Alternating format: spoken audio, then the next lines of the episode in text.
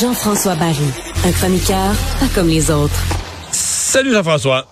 Salut Mario. Les choses sont allées quand même vite. En tout cas, c'est moi qui le trouve comme ça. Mais Kyle Dubas, le jeune, euh, le jeune euh, directeur gérant des Maple Leafs de Toronto, a mis à la porte des Maple Leafs après leur, leur insuccès à nouveau en série, eh bien, qui s'est déjà retrouvé du boulot. Ouais, ben mis à la porte, oui et non, hein. Dans le sens où quand, euh, après l'élimination, Brandon Shanahan a offert un contrat avec les Maple Leafs. Et un contrat que, que Dubus n'a pas pris. Puis là, Shanahan a dit dans son point de presse à Dubus, il avait pas l'air convaincu de rester avec nous. Et là, après, il l'a mis à la porte. Et là, on comprend un peu aujourd'hui que peut-être qu'il y avait déjà des tractations avec les Penguins de Ah, Pittsburgh. OK, OK, OK. J'avais pas vu ça, j'avoue. Ce qui est un peu étrange, Mario, dans cette histoire-là, -là, c'est que... euh, Mais Dubas, euh, Dubas, c'était pas son bébé. Il, il, il, il avait bâti ses Maple Leafs, ses recrutements, ses choix. Euh, je sais pas. Ben, totalement. Puis, euh, ben, en fait, ce qu'on raconte dans les médias de Toronto, c'est qu'il y avait une chicane entre Shanahan et Dubus. Que Dubus voulait que Shanahan lève les pattes. C'est ça que, parce que Shanahan allait se mêler des décisions hockey, il empêchait des transactions que Dubus voulait faire, etc. Donc Dubus voulait avoir les coups des. Et finalement, c'est Shanahan qui a gagné. Et là, ben, ce qui va se passer, c'est que là, il va les avoir les coups des parce qu'il sera pas DG, là. il va être directeur des opérations hockey. Mais ce qui est étrange, c'est que dans son point de presse, il a dit moi c'est Toronto ou rien. Là. Il y a deux semaines de ça. Moi c'est Toronto ou rien. Si jamais je signe pas à Toronto, vous allez pas me voir rebondir euh, rapidement dans une autre équipe. Je vais prendre du recul, je vais me ressourcer, je vais passer du temps avec ma famille qui a trouvé ça euh, difficile les dernières saisons à Toronto. Et bang, deux semaines après, il se retrouve le grand, grand boss. C'est, c'est quand même euh, quand même plutôt impressionnant. Mais je, écoute, je vais te poser une question bien simple. Est-ce que est-ce que dans ton esprit, il est bon, Dubas?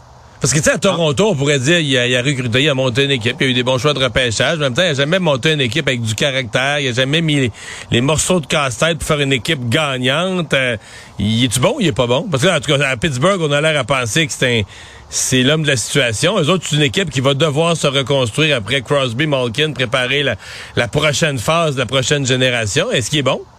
Moi, je pense qu'il est excellent. Ah oui? Ah, il, a ah, il a 37 ans, Mario. 37 ans, il est rendu VP, directeur hockey. C'est hot, d'habitude, ces gens-là, ils ont ce titre-là. Tu sais, Brandon Shanahan est rendu à 60, là. Lui, à 37 ans, il se retrouve dans ces culottes-là. C'est. Moi, je trouve ça phénoménal. Oui, c'est un immense défi. Quand il est arrivé à Toronto, oui, Toronto, c'était un peu son bébé, là, mais entre puis moi, il y avait déjà des Matthews, des Marner dans le pipeline. Euh, c'était, moins dur de devenir un bon directeur général. Euh, mais là, c'est sûr que c'est une équipe vieillissante, les Pingouins. Qu'est-ce que tu fais avec Crosby, Malkin, le temps qui ont 36, 37 ans? Est-ce que tes échanges, il n'y a rien? Ils ont repêché trois fois dans les dix, trois fois en première ronde, les Pingouins, dans les dix dernières années. Parce qu'ils ont toujours échangé leur choix pour aller chercher en série le petit morceau qui leur manquait. Exactement. Ils ont tout le temps échangé pour aller chercher. Fait que là, c'est tout un défi. Mais là, il n'y a pas encore de DG. En attendant, c'est lui qui va être DG par intérim. Mais je veux dire, à 37 ans, d'être rendu là, c'est phénoménal. Tu sais, ce gars-là va travailler dans le monde du hockey jusqu'à 60. Ça veut dire qu'on n'a pas fini d'entendre parler de Carl Dubus. Il va avoir des contacts. Il va avoir pris de l'expérience aussi à travers les années. Fait que ça... ça... Non, non, je pense qu'il est bon à Carl Dubus. Puis Renaud Lavoie l'avait dit, si les Leafs le laissent aller, il va avoir des offres pour Dubus, puis ça sera pas long. Puis euh, Renaud avait raison, parce que ça a Ouais, vraiment ça a été le cas, effectivement.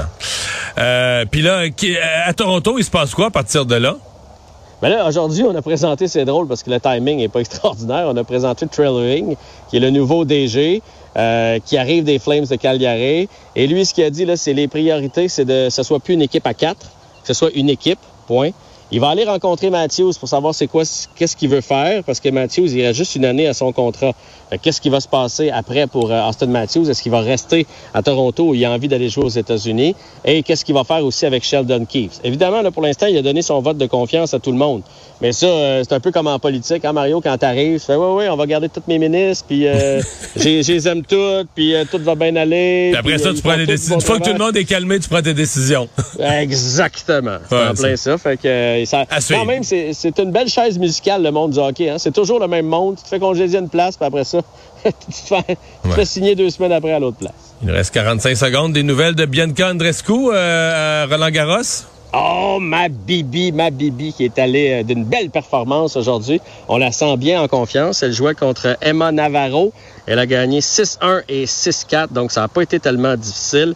Euh, c'est possible, en plus de ça, de continuer pour elle. Le chemin s'ouvrirait jusqu'en 16e de finale avec de belles performances. Elle n'a pas besoin de jouer au-dessus de sa tête, juste jouer euh, comme elle est capable. Son prochain match, c'est contre Turchenko, qui est une, Ukrainienne, qui est classée 66e mondiale. Donc, Bianca Andreescu qui est capable d'aller chercher ce match-là aussi. Mais elle joue du bon tennis, c'est ça qui est important. On va souhaiter que son corps tienne le coup parce que c'est souvent des problèmes avec Bianca Andreescu. Sa tête et son corps. Le tennis, joue plusieurs matchs, effectivement. Hey, merci. À demain. À demain.